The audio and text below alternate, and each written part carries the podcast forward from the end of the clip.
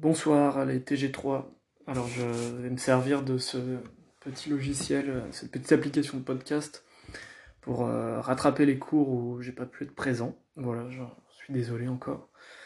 Euh, je vais continuer euh, à vous parler de, ce chapitre sur les rapports entre esprit et cerveau. Et je vais reprendre là où on en était en classe sur la thèse exprimée par Putnam dans l'article de 1967 de la réalisabilité multiple des états mentaux.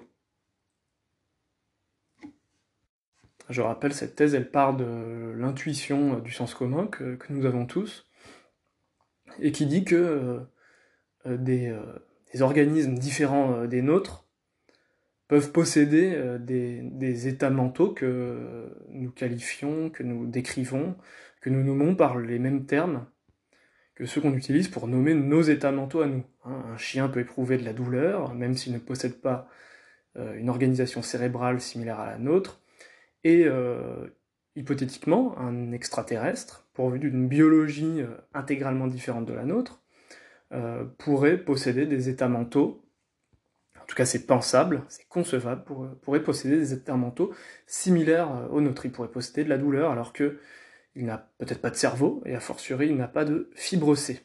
Hein. Donc c'est une thèse, celle de la réalisabilité multiple, qui vise à, à critiquer euh, l'idée d'identité esprit-cerveau. Euh, un état mental n'est pas identique à un état cérébral, il est juste corrélé à un état cérébral. Un état mental, c'est une certaine fonction. Hein, donc, je vais revenir sur ce qu'on appelle une fonction. C'est une certaine fonction. Donc, ça sert à faire faire quelque chose à l'organisme. Et cette fonction peut être implémentée Hein, c'est un mot qui vient de l'informatique, ou réalisé par différents supports matériels. Alors Putnam, pour euh, rendre cette thèse plus intuitive, qu'elle ne l'est déjà, parce que j'ai l'impression que c'est une thèse assez intuitive, il donne euh, l'exemple des objets manufacturés, des artefacts.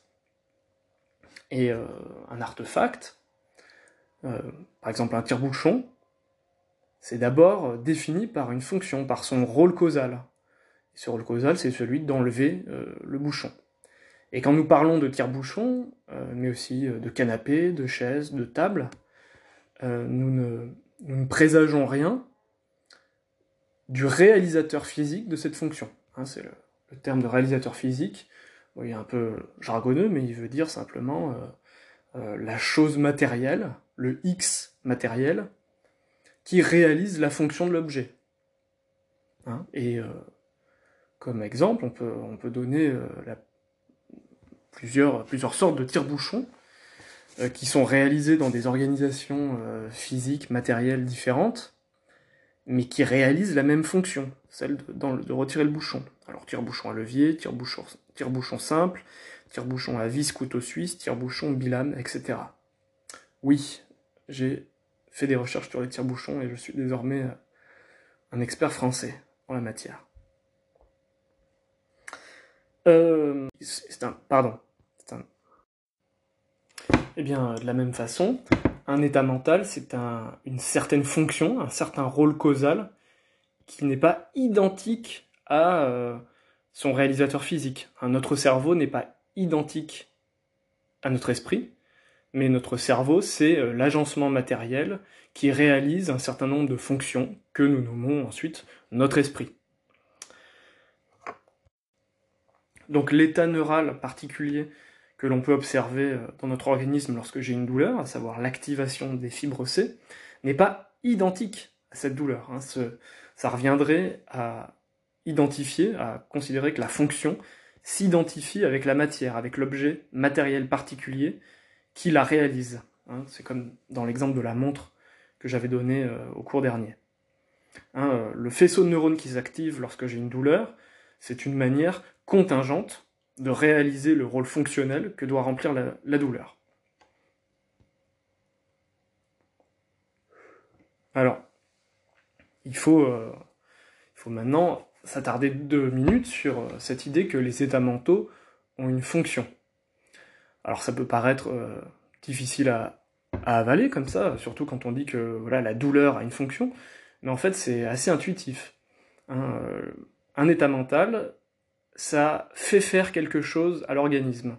Hein, ça transforme certaines entrées sensorielles en sorties comportementales appropriées. Alors, en anglais, on s'inspire de, l'informatique hein, ou de, des, appareils électroniques. On dit qu'il y a des inputs, hein, c'est les entrées sensorielles, euh, qui en l'occurrence chez nous euh, euh, sont, sont réalisées par, par nos sens, nos cinq sens c'est ce qui joue le rôle de, canal d'entrée d'un certain nombre d'informations.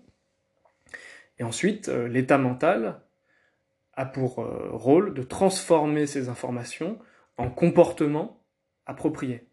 Bien la douleur, si on y réfléchit, euh, quand on se demande qu'est-ce que ça fait faire à l'organisme d'avoir d'avoir mal ou d'avoir un état de douleur, eh bien ça le fait réagir à cette douleur, ça le fait fuir ou euh, s'abriter, ou se protéger, ou se soigner. Le rôle causal de la douleur, la fonction de la douleur, c'est de transformer des entrées sensorielles euh, dangereuses ou nuisibles à l'organisme en sorties comportementales appropriées de fuite ou d'évitement. Hein, c'est à ça que ça nous sert en tant qu'organisme d'avoir mal. Hein, quand on a mal quelque part, eh bien, en quelque sorte, ça, ça nous avertit du fait que euh, cet endroit-là où nous éprouvons de la douleur eh bien, est lésé ou en danger. Donc je lis euh, page 19, euh, les, les, quatre dernières lignes du premier paragraphe. Nous pouvons donc donner une définition fonctionnelle de la douleur. Elle est un certain état de l'organisme qui a pour rôle causal de produire un comportement visant à nous protéger d'un danger et slash ou à nous soigner.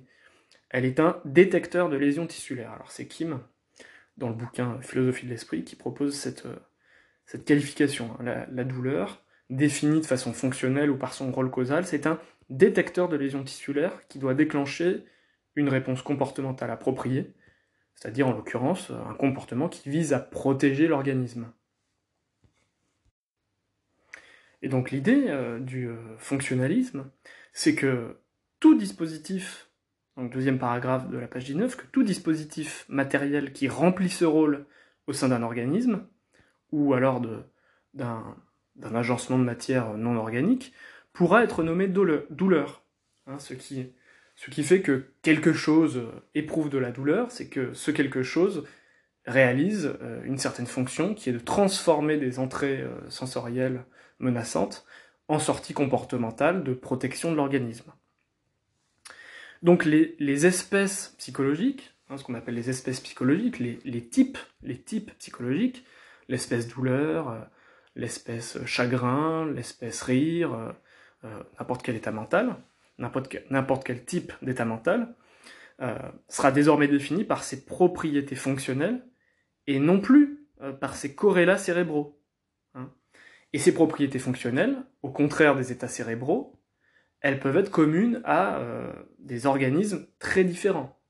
Donc déjà, euh, ça permet de réfuter l'idée que euh, l'idée la théorie de l'identité esprit-cerveau, qui est que comme un état mental est identique à un état cérébral, qu'un type mental est identique à un type cérébral, alors dans ce cas, il n'y a que les organismes pourvus de l'organisation cérébrale appropriée qui peuvent éprouver cet état mental. Euh, c'est une conséquence directe de la théorie de l'identité des types. Or ici, euh, avec la théorie euh, fonctionnaliste des états mentaux, un organisme n'a pas besoin d'avoir la même biologie que la nôtre, ni même le même cerveau. Hein. il suffit qu'il réalise les mêmes fonctions, peu importe les réalisateurs physiques de cet ensemble de fonctions. Hein, si on trouve quelque chose, n'importe quoi, n'importe quel agencement de matière, qui transforme des entrées sensorielles en sorties comportementales appropriées, et que ça fait le, même travail que chez nous la douleur, dans ce cas, il faut dire que ce quelque chose matériel, un organisme ou autre chose, éprouve de la douleur lui aussi. Donc ce n'est pas parce que notre cerveau est fait de telle manière qu'il est notre esprit, mais c'est en raison des fonctions qu'il réalise, et qu'on peut imaginer réaliser de bien d'autres façons. Et euh, l'autre euh, avantage théorique du fonctionnalisme, c'est que, ça va être l'objet de la prochaine partie, euh, il n'exclut pas euh, de la liste des porteurs d'états mentaux des organisations éventuellement non biologiques de type électronique ou alors informatique. Hein. Si l'esprit n'est rien d'autre qu'un ensemble de fonctions, hein, et n'est pas identique à notre cerveau, alors cet ensemble de fonctions pourrait être réalisé, instancié ou implémenté, tout ça c'est synonyme, par des organisations matérielles euh, non organiques. Hein, donc par euh, des programmes informatiques ou par des, appareils électroniques. Alors maintenant c'est de, ça qu'on va parler dans euh, le petit 2 sur une variante de la théorie fonctionnaliste qui est le fonctionnalisme machinique. Alors c'est encore Hilary Putnam hein, dans le même article, et dans d'autres articles aussi euh, écrits plus tôt, qui évoque la possibilité que les fonctions qui constituent un esprit puissent être réalisées par une machine, alors pas n'importe laquelle, hein, une machine de Turing. Alors le concept vient d'Alan Turing, 1912-1954, qui était euh, mathématicien, logicien et un euh, des inventeurs de l'informatique. Alors, avant d'en venir aux machines de Turing, je vous propose une définition simple d'une machine, peut-être trop large. Une machine, c'est quelque chose qui transforme des x en y en suivant un ensemble de règles. Alors, x et y peuvent ici être n'importe quoi, des choses matérielles, comme des choses immatérielles, hein, telles de l'information. Une machine à café, par exemple, eh bien, son x, c'est du café en poudre, et son y, c'est euh, du, café euh, liquide. Et entre les deux, il y a un processus de transformation qui obéit euh, à certaines règles. Ici, en l'occurrence, ces règles sont les contraintes mécaniques de l'objet en question. La, la, machine à café ne peut pas décider de faire autre chose que ce qu'elle fait. alors ça peut être des choses matérielles comme des choses immatérielles, telles de l'information, Hein, par exemple, les machines à calculer transforment un ensemble de données, hein, c'est-à-dire les signes mathématiques que nous tapons, en résultats en suivant des règles d'instruction. Hein, et là encore, thèse de la réalisabilité multiple, qui est de, Putnam lui-même, peu importe euh, comment est faite la machine à calculer.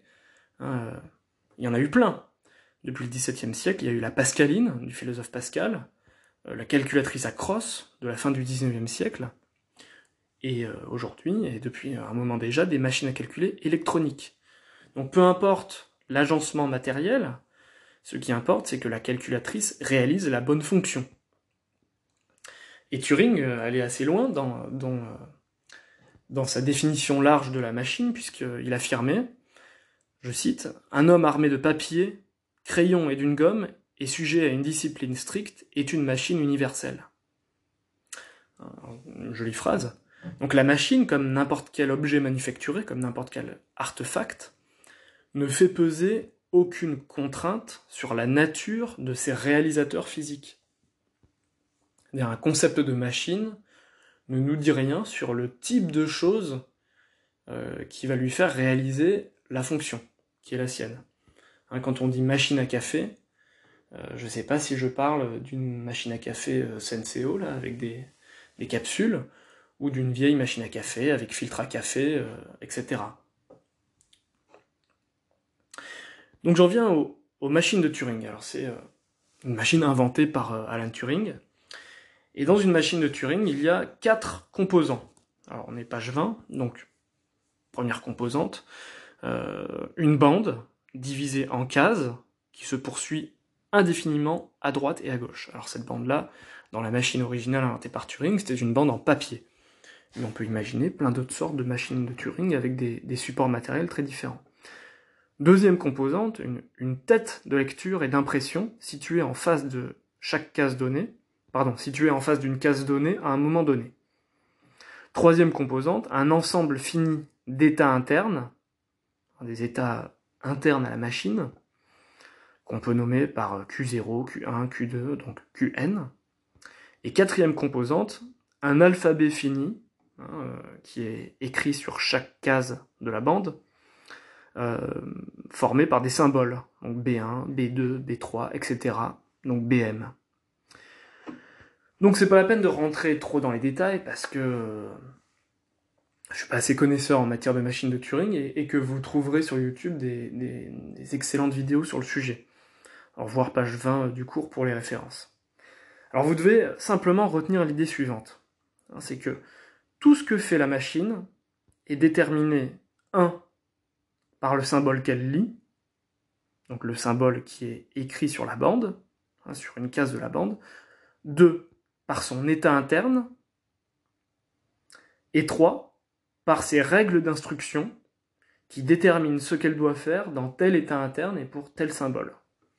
Hein, donc les règles d'instruction, c'est euh, les règles de transformation des symboles en fonction des symboles sur la bande et de son état interne que la machine de Turing doit suivre. Hein, on peut imaginer plusieurs règles euh, on peut imaginer euh, plusieurs règles d'instruction euh, pour une machine qui est composée des mêmes symboles et des états internes. Hein. Simplement, ces règles de transformation seront différentes. Donc je vous propose un exemple que je reprends à, Lé, euh, sur sa chaîne, sa très très très bonne chaîne Science for All, que je vous recommande.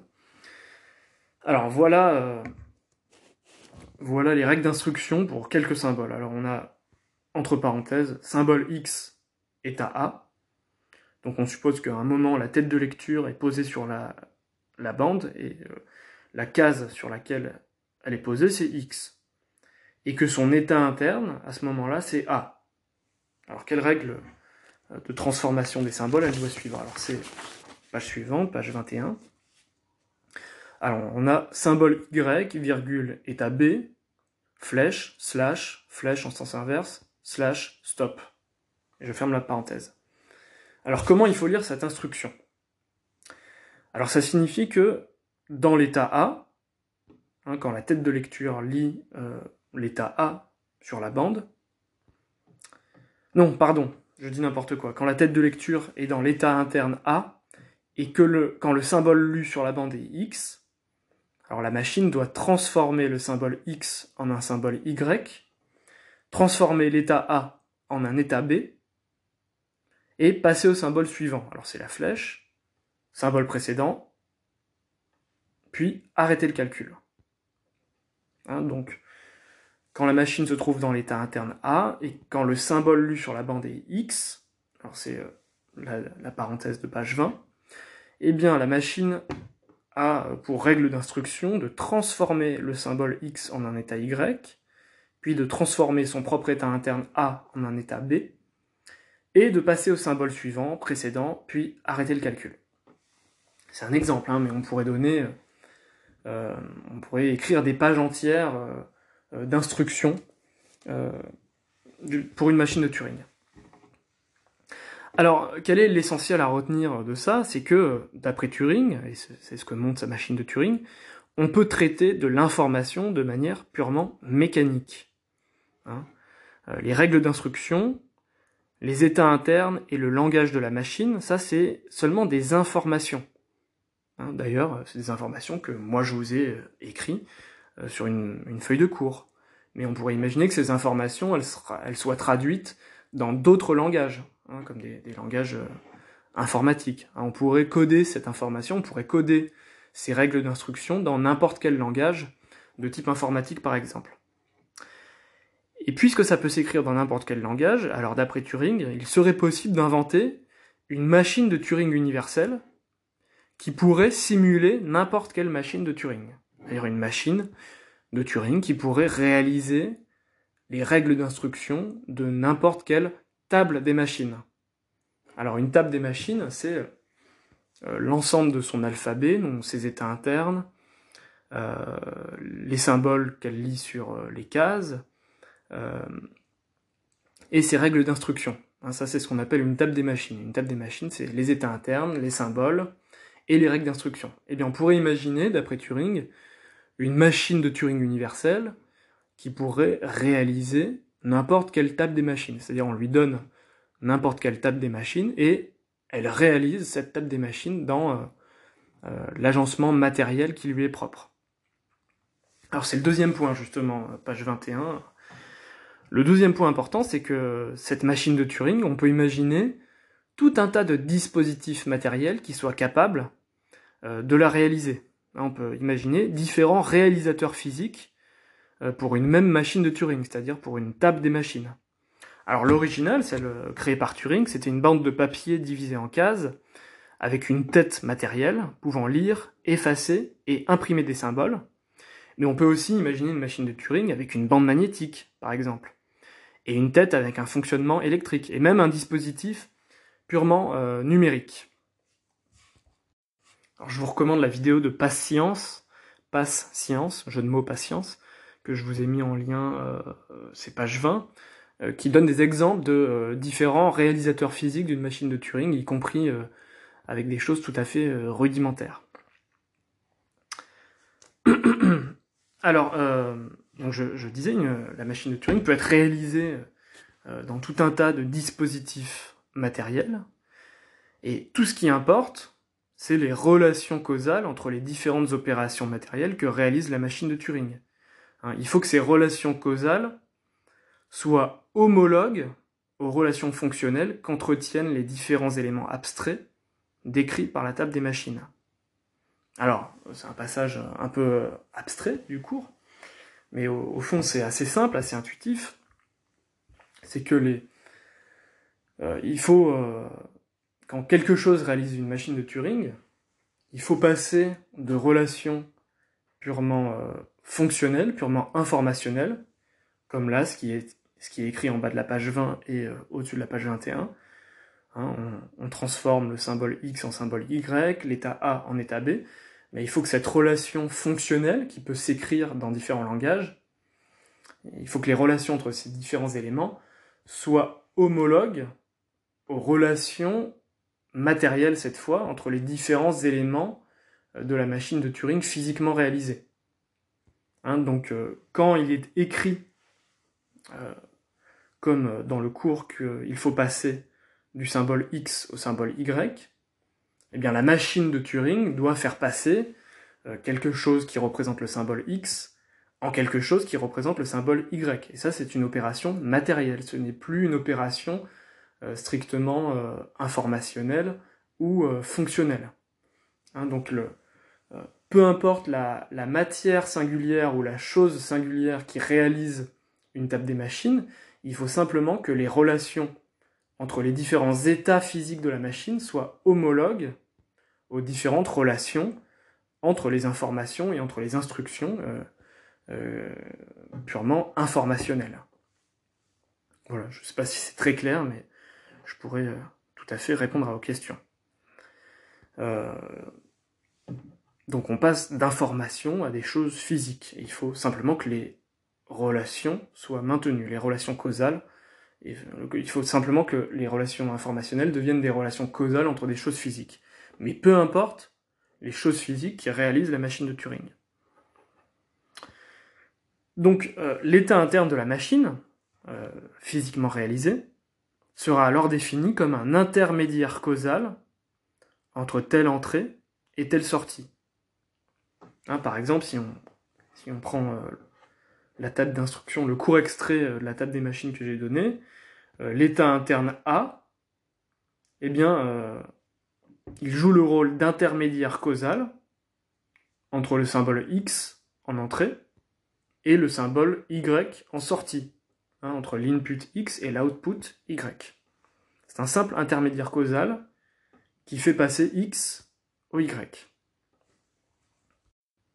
Alors c'est là qu'on en arrive à la comparaison ou à l'analogie entre une machine de Turing et un esprit, c'est que pour, Turing et pour les partisans de sa théorie, et pour les fonctionnalistes machiniques, euh, un esprit, c'est une machine de Turing, réalisée par notre cerveau notre cerveau, c'est le réalisateur physique d'une machine de Turing. Alors, on ne transforme pas que euh, des symboles en d'autres symboles compte tenu d'un certain état interne. On est beaucoup plus compliqué. Mais en dernière analyse, c'est ça qu'on fait. Sauf que les symboles, c'est plus, euh, c'est plus des symboles précisément parlant, c'est euh, des entrées sensorielles qu'il faut transformer en sorties comportementales compte tenu d'un certain état interne d'un certain état mental. Hein, par exemple, quand, lorsque j'ai lorsque je reçois l'entrée sensorielle punaise sous le pied, hein, eh bien j'ai un état mental de douleur, et ça me sert à transformer mon comportement en comportement d'évitement. Hein. Je passe du pied sur la punaise en comportement d'évitement ou de fuite. Hein, c'est bien ça qu'a fait mon esprit. Il a transformé un état mental, il a transformé pardon euh, une entrée sensorielle, euh, le picotement euh, très désagréable d'une punaise, la piqûre très désagréable d'une punaise, en sortie comportementale, compte tenu d'un état interne qui en l'occurrence ici est un état de douleur. Hein, ça nous ramène à l'idée que les états internes ne sont que des intermédiaires causaux comme dans une machine de Turing, mais plus entre des suites de symboles, mais entre des entrées sensorielles, hein, ce, que je perçois par mes, par mes sens, mes sensations, mes perceptions, et euh, des sorties comportementales, hein, le comportement euh, que ça me fait faire. Donc euh, les, fonctionnalistes machiniques vont assez loin. Pour eux, notre cerveau, c'est une machine de Turing. Euh, ce qui veut dire que même si euh, tout ce que nous faisons est beaucoup, beaucoup, beaucoup plus complexe qu'une euh, transformation de symboles, eh bien il doit quand même exister, même si ça serait très compliqué à faire, une description machinique de notre esprit qui soit capable de donner pour telle entrée sensorielle et tel état interne la bonne sortie comportementale. Hein Alors, description machinique, hein, donc c'est page 21, c'est pareil que table des machines. Hein, donc une table des machines, c'est la liste de l'alphabet euh, qui est présent sur la machine de Turing, la liste de ses états internes, et ses règles d'instruction, c'est-à-dire euh, euh, ce qu'elle doit opérer comme transformation de symbole lorsqu'elle se trouve dans tel état interne. Eh bien, on pourrait faire pareil avec un esprit. On pourrait lister l'ensemble, effectivement très très vaste, de tous les états internes possibles d'un esprit, la douleur, le stress, l'anxiété, etc., etc., etc., et euh, de toutes ces perceptions possibles, et de toutes ces sorties comportementales possibles. Euh, et donc la description machinique euh, d'un esprit, ça serait un formidable outil prédictif parce que cette description machinique serait capable de donner, pour telle entrée sensorielle et tel état interne, la bonne sortie comportementale euh, de l'individu. Hein. C'est en fait à peu près ce qu'on fait dans notre psychologie euh, euh, du quotidien, dans notre psychologie de tous les jours. Hein. on, suppose que les autres gens autour de nous ont certains états mentaux. Hein, ils ont une vie intérieure avec des états mentaux de colère, de stress, de bonne humeur, etc., etc. Et en fonction des états internes qu'on leur suppose avoir et euh, des perceptions et des sensations qu'ils ont, on fait des prédictions sur leur comportement. Hein, je sais que si je parle d'une certaine façon à machin, euh, ça va produire tel ou tel comportement, parce que sur la base de ce que j'ai déjà observé de lui, euh, je sais à peu près ce qu'il en est de son caractère, donc je sais à peu près la réaction que ça va occasionner de lui parler comme ça, et donc la sortie comportementale qu'il va avoir. Hein. en fait, les, les gens autour de nous se comportent de façon relativement prédictible. Hein. Parce que empiriquement, à force de voir des gens se comporter de telle ou telle façon, réagir de telle ou telle façon à telle ou telle chose, eh bien on, finit par pouvoir faire tout un tas de prédictions. Hein. Euh, et même quand nos prédictions sont déjouées, euh, je sais pas, j'ai constaté à plusieurs reprises que lorsque j'insultais euh, X, bien il réagissait mal, et un jour je l'insulte et il ne réagit pas mal, il rit, euh, ben je vais supposer que euh, il a mal compris ce que j'ai dit, et donc que ses états internes sont différents de ceux qu'il a d'habitude et qui occasionnent euh, une réaction violente. Hein, je vais pas supposer que c'est le même état interne qui produit une réaction différente, je vais tout simplement transformer mon interprétation psychologique de la situation et je vais imaginer qu'il réagit différemment euh, qu'à l'habitude parce que son état mental du moment est différent. Je sais pas, il a consommé un gaz hilarant ou il a consommé des drogues euh, euphorisantes. Bref.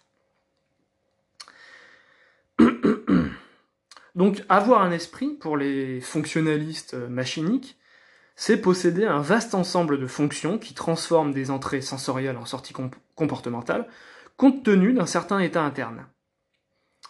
Mais alors c'est là que euh, les problèmes arrivent. Alors pourquoi, pourquoi ça pose problème, cette euh, conception de l'esprit? Parce que euh, l'état interne, l'état interne d'une personne, d'un sujet psychologique S, c'est comme ça que, que je le nomme page 21, un sujet psychologique S, c'est-à-dire une personne, eh bien si son état interne est défini de façon purement fonctionnelle, c'est-à-dire comme un intermédiaire causal entre entrée et sortie, alors ça veut dire qu'il existe plusieurs tables des machines qui peuvent fournir la description juste du comportement de S. Hein Donc ces tables des machines donneraient, pour les mêmes entrées sensorielles, le bon comportement euh, de sortie. Mais euh, ces tables des machines euh, donnerait euh, à S des états internes différents. Hein. Alors je vous, lis, euh, je vous lis ma phrase. Soit un sujet psychologique humain S, qui possède donc des entrées, des sorties et des états internes, hein, conformément à une description machinique. Si l'état interne n'est qu'un simple intermédiaire causal, alors plusieurs machines de Turing, alors je dis plusieurs machines de Turing, mais en fait c'est plusieurs tables des machines, hein, c'est pareil alors plusieurs machines de Turing proposant les mêmes corrélations entre des entrées et des sorties, mais avec des états internes différents, peuvent être considérées comme étant des descriptions correctes de la psychologie de S. Hein, ça veut dire que, euh, pour donner un exemple très simple, vous pouvez faire des bonnes prédictions comportementales euh, de vos euh, congénères humains en vous trompant d'état interne. Hein, vous pouvez croire que l'état interne qui déclenche euh, la réaction comportementale que vous avez observée euh, est tel, alors que c'est un autre état interne, hein, puisqu'on n'a pas accès par définition aux états internes. Donc plusieurs descriptions machiniques, plusieurs tables des, machines d'un même sujet psychologique, qui corrèlent bien ces entrées sensorielles et ces sorties comportementales, peuvent exister. Hein. Alors ça pose problème. Euh, ça pose problème parce que dans ce cas, euh, ça ne nous donne pas la réelle psychologie de S. Hein, ça donne des bonnes prédictions, des bonnes corrélations entre entrée sensorielle et sortie comportementale, mais euh, on n'obtient pas une psychologie totale de S, puisque les états internes peuvent ne pas être les bons.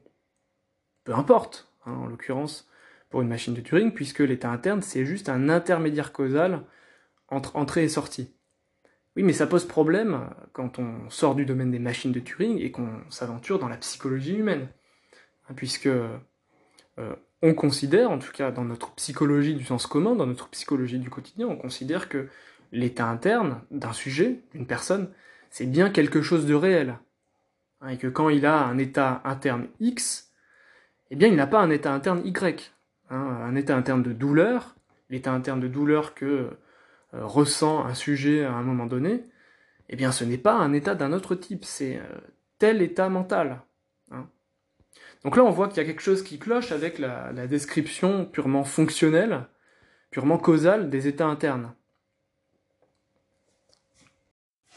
Donc il semble que euh, on exige que notre psychologie, enfin que, que nos théories psychologiques ne soient pas seulement des théories prédictives qui servent à prédire le bon comportement compte tenu de l'état mental du sujet et de ses entrées sensorielles, mais qu'elle soit aussi une psychologie réaliste, c'est-à-dire qui tient les états mentaux d'autrui et des nôtres comme des entités réellement existantes, des entités réellement existantes dans le monde, qui possèdent une singularité vécue en première personne, euh, à laquelle euh, aucune prédiction comportementale, aussi juste soit-elle, ne donne accès.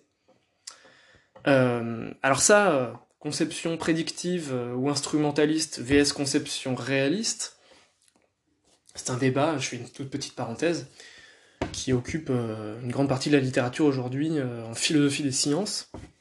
La conception instrumentaliste ou prédictive de la science, c'est celle qui considère que la science est un ensemble d'instruments de prédiction. Euh, pas plus. Hein. Une loi physique, c'est un instrument prédictif qui nous sert à prédire euh, euh, des observations qu'on vérifie ensuite, qui nous sert à prédire des phénomènes physiques qu'on observe par la suite. mais cette conception instrumentaliste de la science ne pense pas que nos théories nous donnent accès au monde physique tel qu'il est en lui-même. Hein, puisque plusieurs prédictions euh, sont possibles, plusieurs prédictions justes, à partir de théories différentes, sont possibles. Hein, alors l'exemple classique qu'on a vu euh, dans le chapitre 2, c'est la théorie euh, newtonienne de la force gravitationnelle et la théorie d'Einstein de la relativité générale, qui toutes les deux font les bonnes prédictions dans des champs gravitationnels faibles, donc sur la Terre par exemple, mais qui ne peuplent pas le monde des mêmes entités. Hein, qui, euh, qui ne meuble pas le monde des, mêmes types de choses. Hein, pour Newton, il existe une entité qui est la force de gravitation, qui explique tout un tas de phénomènes, je reviens pas là-dessus. Et pour Einstein, il n'existe pas de force gravitationnelle, mais il existe en revanche une courbure de l'espace-temps. Donc euh, une conception instrumentaliste ou prédictive de la science, là, elle nous dirait que peu importe la question de savoir si la force gravitationnelle existe bel et bien en dehors de nous, dans le monde réel, dans la réalité, peu importe euh, de, savoir si la courbure de l'espace-temps est réellement un phénomène euh, qui existe, ce qui importe, c'est que les théories scientifiques fassent des prédictions justes, des prédictions que l'on peut ensuite vérifier. Bah là, le, même problème se pose. Bon, c'est abyssal hein, comme sujet, là je, résume très très grossièrement, mais c'est absolument passionnant, je trouve. Et là, le, débat sur la psychologie, c'est la même chose. Euh, Turing et ensuite les fonctionnalistes machiniques pensent que euh, la psychologie, hein, donc la théorie des comportements humains, doit être essentiellement prédictive, mais non réaliste. Peu importe les états mentaux euh, d'autrui, peu importe ses états internes, peu importe leur nature ineffable, d'état privé, euh, vécu en première personne, tout ce qui importe euh, dans l'élaboration de théories psychologiques, c'est que ces théories fassent les bonnes prédictions comportementales. Alors, c'est là qu'on peut commencer à esquisser une critique du fonctionnalisme. Hein, en effet, si un état interne se définit uniquement par son rôle causal, par son rôle fonctionnel, alors euh, il nous semble que c'est pas vraiment un état mental au sens habituel que nous lui donnons. Hein. Euh, si on reprend l'exemple de la douleur, oui, on peut caractériser la douleur de façon fonctionnelle. C'est un détecteur de lésions tissulaires qui transforme des entrées euh, sensorielles menaçantes en sorties comportementales ayant pour but la préservation de l'organisme. Mais ça nous paraît quand même bizarre de euh, caractériser la douleur uniquement par son rôle causal, sans du tout faire référence à la qualité singulière et privée de cet état de douleur. Mais c'est quoi cette euh, qualité singulière? Ben, C'est que ça fait mal. Hein c'est que ça fait mal. C'est la qualité douloureuse de la douleur. Alors ça ressemble à une tautologie, bah oui, la douleur ça fait mal. Et ça, le fait que la douleur fasse mal, le fait que la douleur face à un certain effet, hein, pour reprendre l'expression de Thomas Nagel, hein, ça fait un certain effet d'être dans un état de douleur. Eh bien ça, ce certain effet, cet effet que ça fait d'être dans un état de douleur, euh, eh bien euh, la conception fonctionnelle des états mentaux ne nous, ne nous y donne pas accès. Tout ce à quoi on a accès pour caractériser la douleur, c'est le rôle fonctionnel. Mais il euh, y a quelque chose qui résiste. C'est comme si on n'avait pas fini d'expliquer l'état mental. Ok, on a expliqué son rôle fonctionnel, mais il reste quelque chose à expliquer, qui est l'effet spécifique que ça fait. Pourquoi la douleur fait mal, et pourquoi ça fait pas euh, euh, une autre sensation. Alors, selon, selon Turing lui-même, donc paragraphe 2 de la page 22 du cours, selon Turing lui-même, qui était très radical, bah, l'esprit doit être défini sans tenir compte des états mentaux vécus en première personne. Hein. Il faut arrêter, selon lui, avec ces, histoires d'intériorité, hein, ces histoires d'états mentaux privés, connus uniquement en première personne, qui du coup sont pas objectifs, etc. Il faut euh, adopter une, vision purement comportementale de l'esprit. L'esprit, c'est un ensemble de comportements ou de dispositions à se comporter de telle ou telle façon. Alors il invente un test, hein, c'est une, expérience de pensée, il invente l'hypothèse d'un test qu'il appelle le jeu de l'imitation, mais que euh, la postérité a retenu comme étant le fameux test de Turing, qui aurait pour but de détecter l'intelligence d'une machine. Alors le, jeu de l'imitation s'organise comme ça.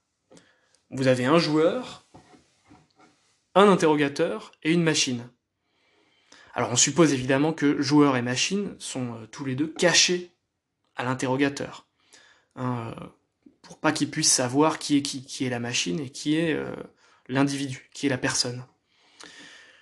Donc en quoi il consiste ce jeu de limitation? Eh bien, Tout simplement, l'interrogateur doit poser des questions sur n'importe quel type de sujet, la plantation des choux, le reboisement des forêts d'Arizona ou l'élection de Joe Biden, etc., etc., doit poser des questions sur n'importe quel type de sujet au joueur humain et à la machine, et à partir des réponses que lui donne le joueur humain et la machine, hein, dont je rappelle qu'il ne sait pas qui est qui, eh bien, l'interrogateur doit tenter de deviner qui des deux joueurs n'est pas humain, qui des deux joueurs est une machine. Alors, de là, Turing a une thèse. Cette thèse, c'est la suivante. Si l'interrogateur est incapable de différencier les réponses du joueur humain et de la machine, alors il faut admettre que la machine possède un esprit. Alors c'est très radical. Hein. Si l'interrogateur est incapable de distinguer entre la machine et l'humain, eh bien c'est qu'on a affaire à une machine intelligente. Hein. Pouvoir répondre de manière euh, aussi crédible qu'un être humain à n'importe quel type de question, manifester euh, ce qui semble être les mêmes performances cognitives, hein, être indiscernable d'un esprit humain sur tout un tas de domaines, hein, qu'on imagine très très vaste, hein, le, jeu de limitation pourrait durer très très très longtemps pour qu'on pose tout un tas de questions, eh bien c'est être un esprit. Être indiscernable d'un esprit, c'est-à-dire manifester les mêmes performances cognitives que lui, c'est en être un, c'est être un esprit. Être indiscernable d'un esprit réel, c'est être un esprit réel. Euh, alors, notamment, euh, euh, l'idée de Turing, c'était euh, de, de, faire en sorte qu'on se, qu'on se débarrasse de l'idée qu'un esprit humain, qu'un esprit tout court, c'est nécessairement un esprit incarné dans un corps humain, c'est nécessairement quelque chose qui doit avoir l'apparence d'un humain. Hein, c'est pour ça que machine et être humain sont cachés à l'interrogateur. Hein, c'est pour pas qu'on soit victime d'une espèce de, de biais, euh, de biais cognitifs euh, anthropomorphiques qui nous feraient spontanément croire que que euh, bah, une machine ne peut pas avoir d'intelligence humaine parce que ça a pas trop l'air d'être un, humain. Ben non, peu importe. Si ça répond comme un être humain, si ça manifeste les mêmes facultés mentales, si ça fait preuve de, de capacité d'à-propos, d'humour, on peut supposer tout un tas de choses, alors c'est un esprit. C'est tout. Et peu importe que cette machine ne possède pas d'état mentaux, de vie intérieure, si elle manifeste exactement les mêmes performances cognitives qu'un être humain, alors il faut accepter l'idée qu'une machine puisse être intelligente, puisse avoir un esprit. Alors on commence à un peu entrevoir les, limites de la conception fonctionnaliste de l'esprit humain. Alors l'avantage théorique de cette conception, on l'a déjà dit, hein, c'est de desserrer euh, le lien entre esprit et cerveau, sans retomber dans le dualisme cartésien. Hein. mon esprit n'est pas une substance immatérielle euh, distincte de mon corps, euh, mais c'est un ensemble de fonctions, hein, un programme, qui se trouve être réalisé par mon cerveau, mais qui pourrait être réalisé par tout un tas d'agencements de matière, éventuellement non biologiques. Alors le fonctionnalisme, c'est bien un physicalisme, ça c'est bien. Euh, parce qu'on a vu les impasses euh, auxquelles nous menait le dualisme. Donc seul l'univers matériel existe, hein, et l'esprit survient sur le physique. Donc deux univers physiquement indiscernables d'un point de vue physique seraient également indiscernables du point de vue euh, mental, du point de vue psychologique. ou deux organismes indiscernables du point de vue physique, sont aussi indiscernables du point de vue psychologique. Mais en fait, c'est la conception du mental avancée par le fonctionnalisme qui est difficilement acceptable. et notamment, ça, ça, nous paraît difficile à admettre que le mental, qu'un état mental, se réduise à son rôle fonctionnel. Hein Notamment parce que euh, ça met de côté bah, justement l'effet que ça fait de posséder tel état mental. Donc là, on en arrive au fameux problème de la conscience. Hein, c'est que la théorie de Turing et le fonctionnalisme machinique, on a l'impression que, euh, les états mentaux, hein, dans, dans, ces théories, pourraient être des états inconscients. C'est juste des états internes qui font passer des entrées sensorielles euh, à des comportements, qui transforment des états sensoriels en comportements, mais que ces états pourraient ne pas être conscients, hein, c'est-à-dire ne, pourraient ne pas produire d'effets spécifiques euh, à celui qui les possède à tel moment. Hein. Donc qu'en est-il de l'effet que ça fait de posséder tel état mental hein, Du fait qu'il soit un état conscient?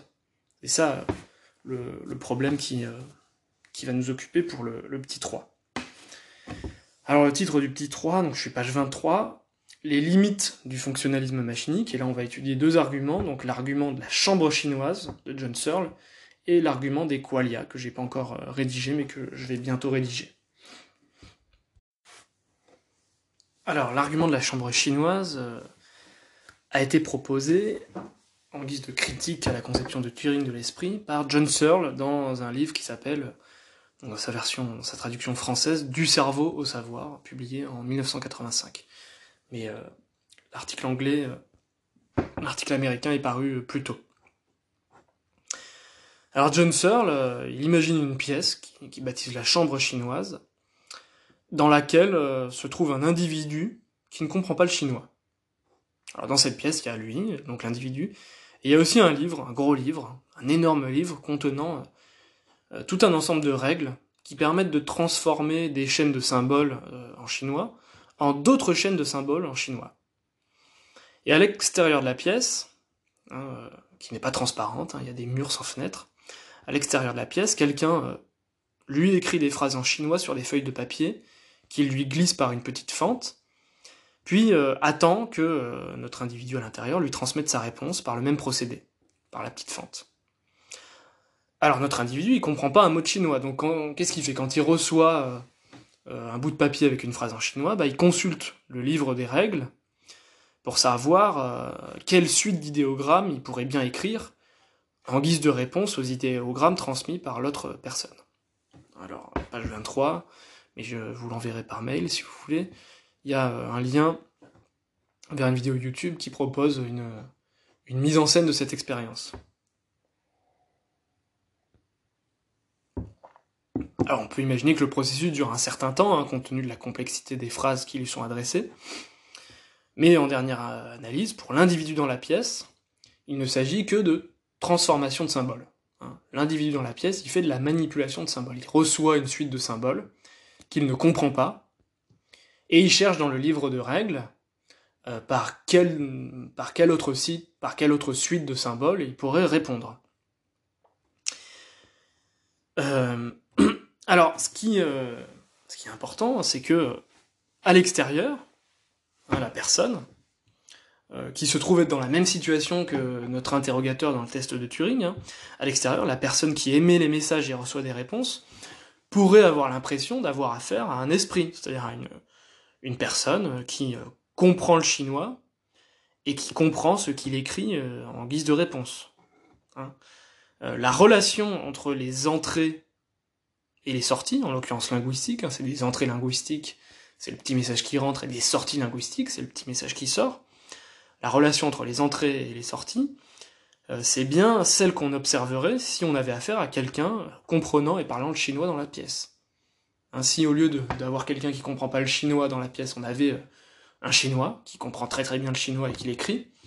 Eh bien, on observerait, euh, on observerait exactement les mêmes corrélations entre les entrées et les sorties linguistiques. Alors il s'agit évidemment d'une illusion. Parce que celui qui est dans la pièce ne fait que manipuler des symboles en suivant leur forme, hein, en identifiant leur forme, il repère la forme des symboles, la forme des idéogrammes, et il se réfère au livre des, règles pour savoir quel autre type de symbole il pourrait répondre, mais euh, en n'ayant aucunement accès au contenu de ces symboles. Alors, ce que Searle veut montrer, c'est qu'un esprit, ça peut pas se réduire à des opérations syntaxiques. Un esprit, ça possède aussi une sémantique. Alors, des opérations syntaxiques, euh, c'est le mot un peu euh, un peu compliqué, mais des opérations syntaxiques, c'est juste des règles de transformation de symboles. Hein, la syntaxique, c'est l'art de transformer des symboles en suivant des règles de transformation. Et euh, la sémantique, c'est la compréhension de ce que les symboles signifient. C'est l'accès à leur signification. Et pour Searle, euh, ça nous paraît évident, hein, personne serait prêt à admettre que l'individu dans la pièce parle chinois ou comprend le chinois, hein, parce que euh, ce qu'il fait, c'est ni plus ni moins que euh, des opérations syntaxiques enchaînées les unes après les autres. Eh bien, pour Searle, c'est pareil avec un programme informatique. Un programme informatique, c'est même sa définition. Il opère de la manipulation de symboles, hein, de, de 0 et de 1, ou d'autres langages informatiques. Donc on aura beau élaborer le programme informatique le plus complexe qui soit, qui puisse manipuler euh, vraiment beaucoup, beaucoup, beaucoup de symboles, qui puisse faire des opérations syntaxiques extrêmement complexes, euh, tout ce à quoi on aboutira, c'est à de la syntaxique, c'est-à-dire à de la manipulation d'informations, et on n'obtiendra jamais la sémantique, la dimension sémantique propre à un esprit humain, c'est-à-dire non seulement manipuler des symboles, hein, que ce soit vocalement, hein, quand je, quand je parle, je manipule des symboles, euh, j'ai perdu le début de ma phrase, excusez-moi. Euh, je suis perdu, c'est pas grave. Donc tout, ce qu'on obtiendra avec un programme extrêmement complexe, c'est euh, de la syntaxique et jamais de la sémantique, hein, c'est-à-dire l'accès aux significations. un programme informatique, hein, je lis page 23, un programme n'est jamais autre chose qu'un ensemble d'instructions permettant de manipuler des symboles en fonction de leur syntaxe. Si une activité mentale ne peut pas surgir de processus seulement syntaxiques, aussi complexe soit-il, alors un esprit diffère de sa simulation informatique et donc le fonctionnalisme est faux.